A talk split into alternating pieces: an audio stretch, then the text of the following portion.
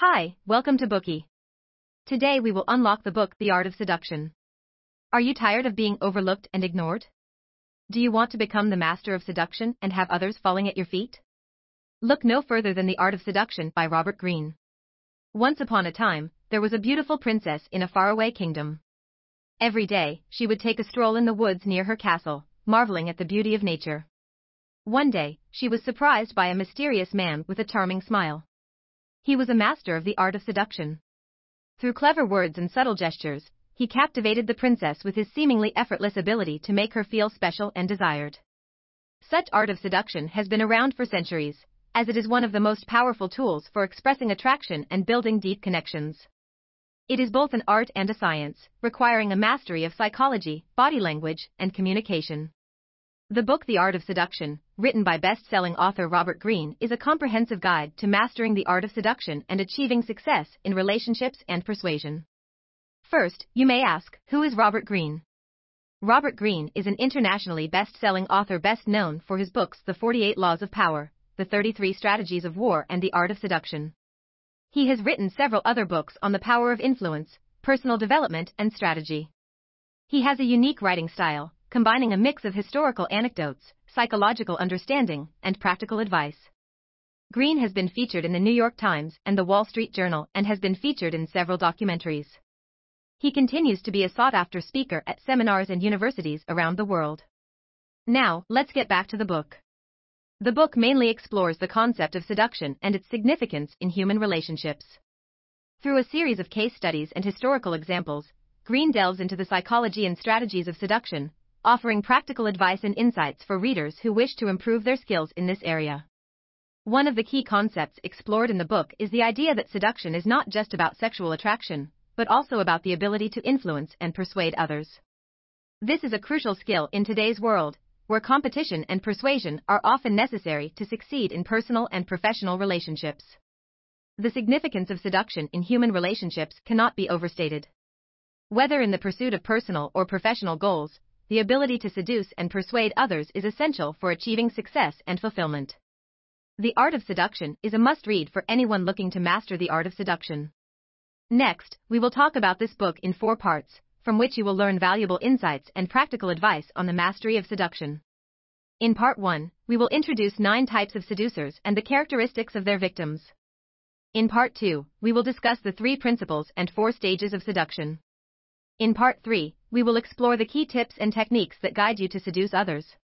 In part 4, we will talk about the rewards and risks of seduction. Chapter 2 9 Types of Seducers and Their Victims. Do you know how many seducers are there in history? 9. Each of these types has its own unique characteristics and strategies for achieving success in the art of seduction. Below, we will take a closer look at each of these nine types of seducers, exploring their key characteristics and strategies. The first type of seducer is the siren, a seductive and alluring figure who uses their charms and sexuality to captivate and beguile their victims. The siren is a master of nonverbal communication like song and verse and body language, using their seductive powers to manipulate and control their victims. However, the siren's methods can be shallow and manipulative, and they often lack the ability to create genuine connections with others. Mata Hari is an example of the siren archetype. As a Dutch exotic dancer during World War I, she was able to use her charms to seduce the French officers to whom she provided information, earning her the nickname of the Siren of the French Army.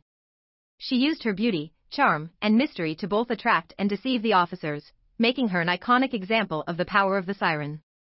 The second type of seducer is the rake, a charming and carefree figure who uses their wit and charisma to attract and seduce their victims. The rake is a master of flattery and seduction, using their charm and humor to win over their victims. However, the rake's methods can be superficial and insincere, and they often lack the depth and emotional connection necessary for true seduction. You must have heard of the romantic poet Byron, right? In fact, Lord Byron was a popular rake of the Enlightenment era, a poet renowned for his escapades and his debaucherous behavior. He was known for his numerous affairs, and for his outrageously expensive lifestyle. He was also known as a great seducer, as his charisma, wit, and intellectual pursuits made him attractive to many women. The ideal lover is our third type of seducer, a romantic and passionate figure who uses their emotional depth and intensity to seduce their victims. The ideal lover is a master of emotional connection and intimacy, using their deep feelings and emotional sensitivity to create powerful bonds with their victims. However, the ideal lover's methods can be intense and overwhelming, and they often lack the lightness and playfulness necessary for true seduction. The most famous female archetype of an ideal lover is Helen of Troy from Greek mythology. Helen was said to be the most beautiful woman in the world, and was known for her beauty, charm, and power of seduction. Helen's beauty was so renowned that it caused the Trojan War, and her influence is still felt today in countless stories, poems, and works of art. The fourth type of seducer is the dandy, a stylish and sophisticated figure who uses their elegance and refinement to seduce their victims.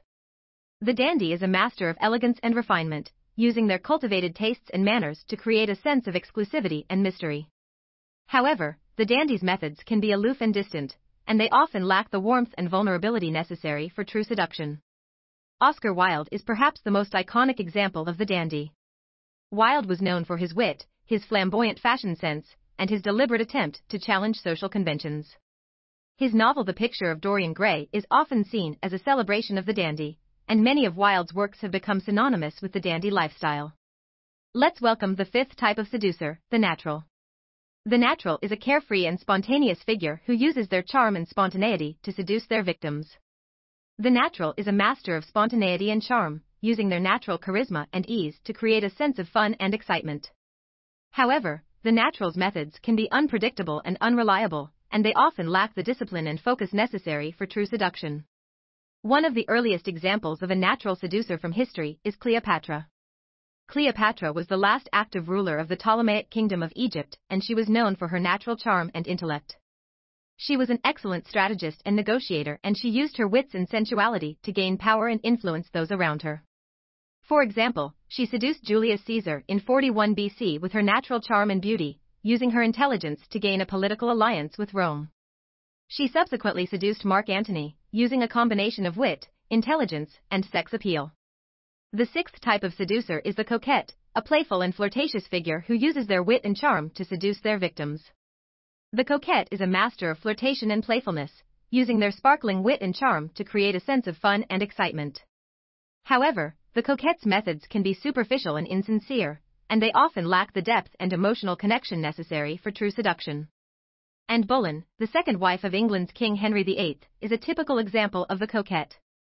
She has the ability to use her charms and wits to flirt and manipulate powerful men. And was known for her beauty and intelligence, and she often used her influence over the king to her advantage. She even managed to use her attraction to Henry to secure her own coronation as Queen of England. The charmer, a warm and friendly figure who uses their warmth and kindness to seduce their victims, is our seventh type of seducer. The charmer is a master of kindness and warmth, using their generosity and empathy to create powerful bonds with their victims. However, the charmer's methods can be overly eager and intrusive, and they often lack the mystery and allure necessary for true seduction. One of the most famous historical examples of a charmer is King Louis XIV of France. Known as the Sun King, Louis was an expert when it came to winning the affections of others. He was incredibly handsome and always dressed impeccably, but Greene argues that his greatest asset was his ability to create an aura of mystery and exclusivity. Louis knew how to play hard to get and tantalize his admirers with the promise of the unknown. He was also a master at manipulating his courtiers through compliments and cleverly disguised criticism, never allowing them to gain too much influence. The eighth type of seducer is the charismatic. Charismatics are seducers who use their powerful presence and charisma to attract their victims. They are often confident and self assured, and use their powerful presence and charisma to create a sense of attraction and admiration. Charismatics are skilled at creating a sense of mystery and exclusivity, and use their powerful presence and charisma to manipulate and persuade others. A recent example of a charismatic can be seen in the life of Mahatma Gandhi. Gandhi was an Indian leader who used his charismatic power to influence and inspire others. He inspired both peaceful protest and active civil disobedience, which led to India's independence from Britain. He was a man with strong convictions and a strong presence, and his ability to command a crowd was unparalleled. He was able to use his charm and wit to capture the attention of those around him and to get them to follow his cause. Finally, welcome our last type of seducer, the stars. The stars are the most common seducers in our lives, aren't they?